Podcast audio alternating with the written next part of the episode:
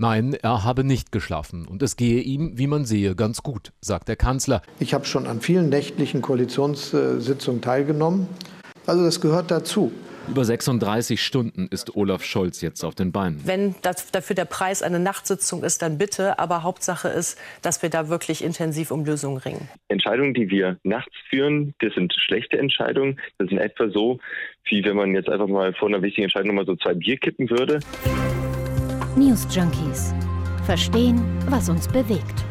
Ein Podcast von RBB24 Inforadio. Und dazu sagen Hallo und guten Tag an diesem Dienstag, den 28. März. Hendrik Schröder und Christoph Schrag. Worüber wir heute reden bei den News Junkies, war eigentlich von der großen Meldung her gesehen nur eine Randnotiz. Weil die große Meldung war ja 20 Stunden lang, also 20 Stunden mhm. tagte dieser Koalitionsausschuss ohne konkrete Ergebnisse zwar. Die Verhandlungen werden ja heute fortgesetzt. Und dann gab es in der Presse viele Diskussionen darüber, wie handlungsfähig diese Regierung eigentlich ist. Wenn sie so lange zu keinem Ergebnis kommt und so weiter. Also und, was bedeutet das ja, über die genau. Koalition genau. und so, und ne? Das war das, was in der Presse breit breitgetreten wurde. Und wir haben das gelesen und haben aber gedacht, Moment mal, 20 Stunden lang haben die verhandelt. Das bedeutet die ganze Nacht ohne Schlaf bis in die frühen Morgenstunden. Das klingt erstmal sehr tüchtig, ne? Das klingt vielleicht auch ein bisschen crazy, hui, die ganze Nacht durchgearbeitet. Und so sieht es auch der Bundeskanzler Olaf Scholz und meint, gehört halt dazu. Ich habe schon an vielen nächtlichen Koalitionssitzungen teilgenommen. Bei der Bildung der Regierung und auch früherer Regierungen ging es oft durch die Nacht. Also das gehört dazu. Und äh, ich finde, es ist dann auch eine gemeinsame Erfahrung, wo man eng miteinander zusammen ist und davon erzählt man sich dann noch lange.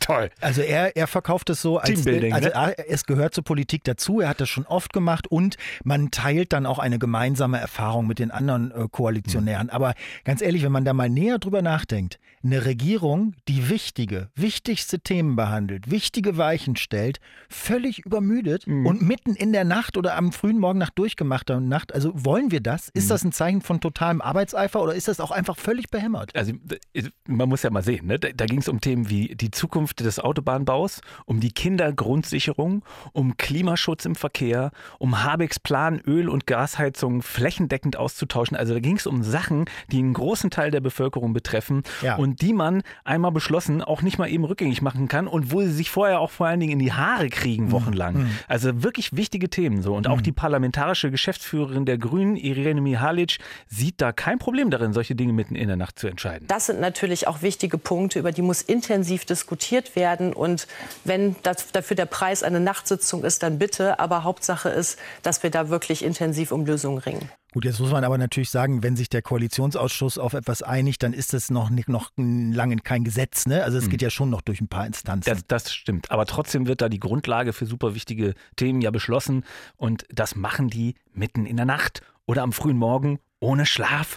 Also wo ja völlig unstrittig ist, dass man ohne ausreichend Schlaf in allen Bereichen gemindert ist. Also körperlich, geistig, von der Aufmerksamkeit her. Ja, ja also ich, ich teile ja deine, deine Verwunderung oder auch deine Erregung. Also Schlaf gilt halt in unserer Welt aktuell als ja, was überbewertetes Übel. Ja, muss man oder? halt, ne? Also, wenn man zu seinem Privatvergnügen auf Schlaf verzichtet, finde ich, weil man die Nacht durchtanzen will oder weil man nächtelang für eine Klausur lernen will, weil man das vorher nicht gemacht hat oder was weiß ich, meinetwegen. Aber wer Verantwortung für Millionen Menschen hat, der muss doch genug schlafen. Der ist doch sonst gar nicht mehr Herr oder Frau seiner selbst.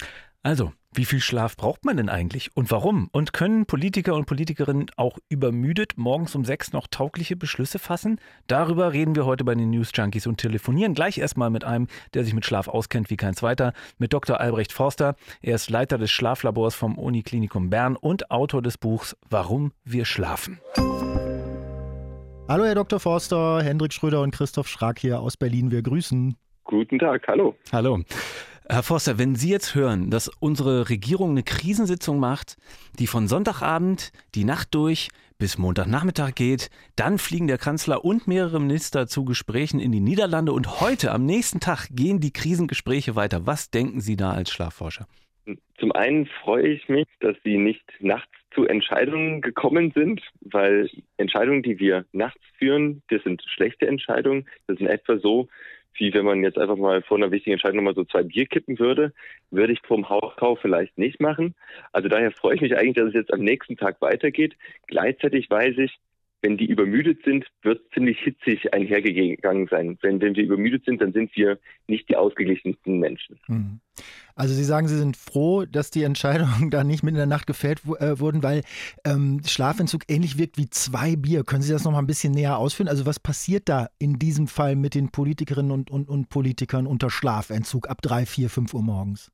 Unter Schlafentzug fallen, fällen wir nachweislich schlechtere Entscheidungen. Wir neigen zu alles oder nicht Entscheidungen. Wir setzen alles auf Rot oder alles auf Schwarz. Das sind meistens keine guten Kompromisse, die wir dann fällen. Schlafentzug ist das neue Abdrücken. Ähm, wir könnten aber auch Tau ziehen oder Münz werfen.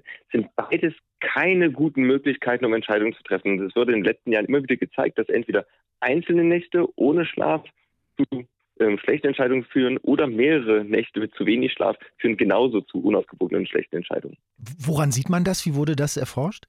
Man kann Probanden einen Glücksspieltest aussetzen, den Iowa Gambling Task. Und da gibt es zwei Möglichkeiten. Man kann entweder auf eine Strategie setzen, wo man kleine, kontinuierliche Gewinne dann bekommt, oder ähm, High-Risk-Möglichkeiten, so ein bisschen der Investmentbanker.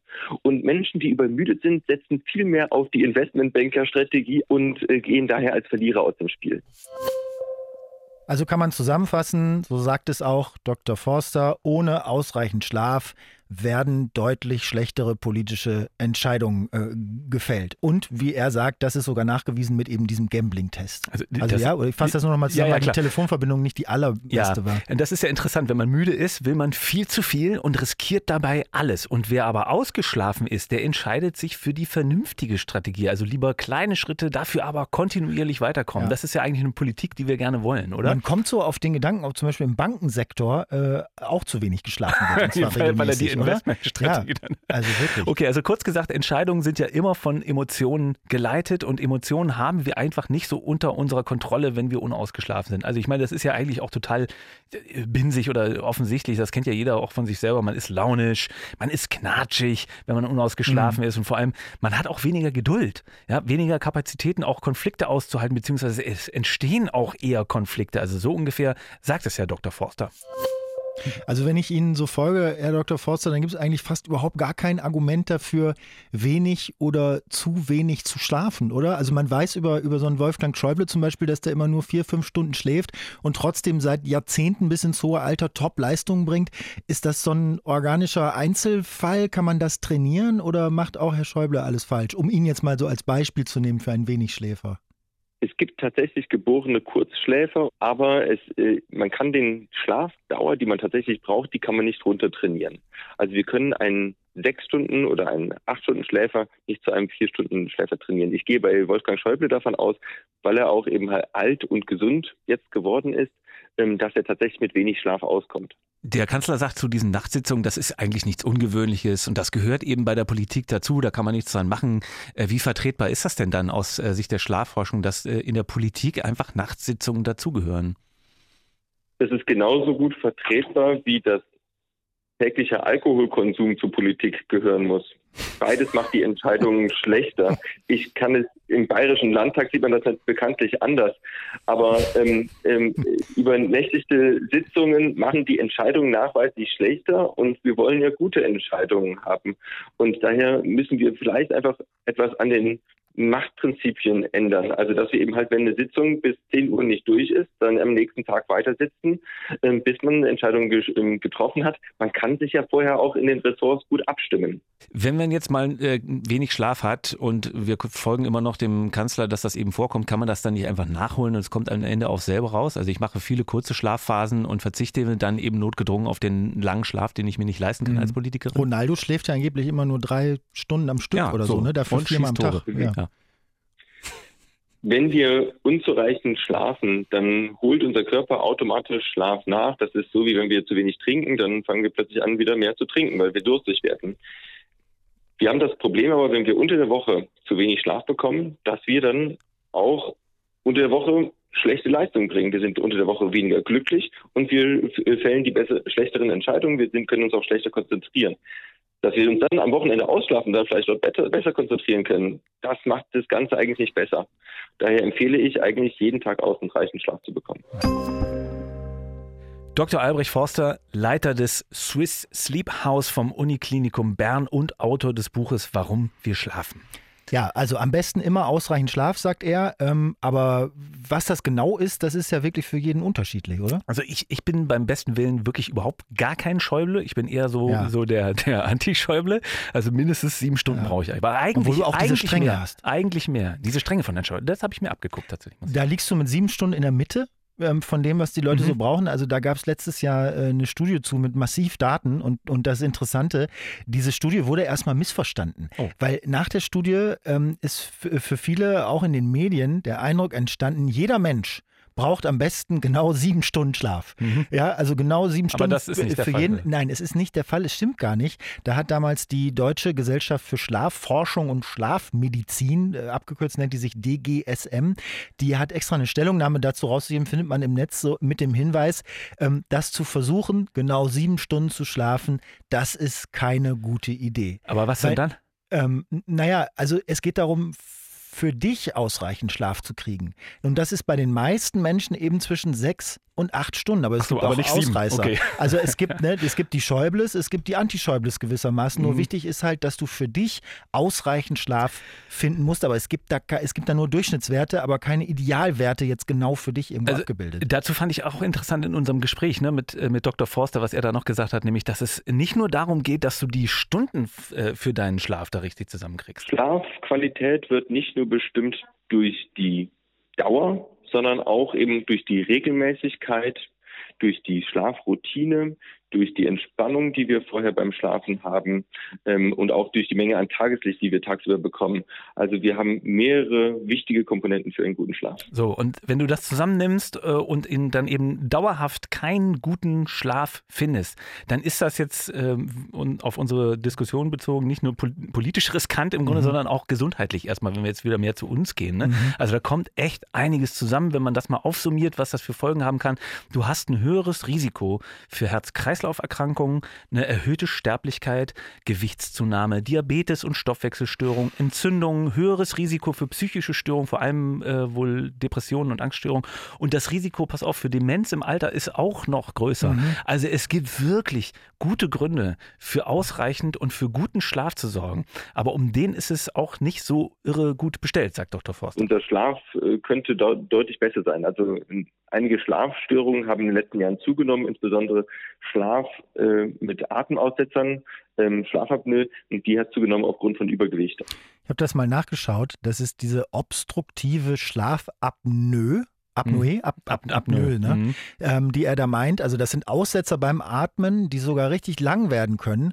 Dabei kommt weniger Sauerstoff in den Körper und das ist eben auch schlecht für das Herz-Kreislauf-System, hat dann auch wieder gesundheitliche Folgen und kann übrigens auch ein Grund sein für Sekundenschlaf. Also es gibt da mehrere Schlafkrankheiten, die ähm, ähm, vermehrt aufgetreten sind in der Vergangenheit und ähm, wenn ich jetzt mal auf mich gucke, ich weiß das gar nicht von mir selber, ob da irgendwas ist, ähm, aber was mich eigentlich jetzt an gutem Schlaf hindert, wenn ich auf mein eigenes Verhalten gucke, mhm. das ist, dass ich abends das Handy nicht aus der Hand kriege. So, weißt du, endlich irgendwie Zeit für mich, Podcast hören oder noch kurz was nachrecherchieren, mm. wenn alle im Bett sind schon. So, und dann wird das doch länger. Nachrecherchieren und, macht ja, sehr klug, also immer Wort. sehr nachrecherchiert. Mm. Und dann, dann wird das noch länger und dann schwupps, dann ist es kurz nach eins und um halb ja. sieben stehen die Kinder neben dem Bett. Weißt? Ja, klar, also, das musst du sein lassen. Also das und wenn man jetzt der DGSM folgt, möglichst äh, keinen Alkohol, vor allen Dingen nicht zum und vorm Einschlafen direkt, macht den Schlaf schlechter. Nach dem Mittag keine koffeinhaltigen Getränke mehr, oh. abends nichts schweres essen und immer schön in Bewegung bleiben, nur abends dann ähm, nicht mehr. Und da sollst du dann runterkommen, eben am Abend dein persönliches Einschlafritual finden, äh, in angenehmer Schlafzimmeratmosphäre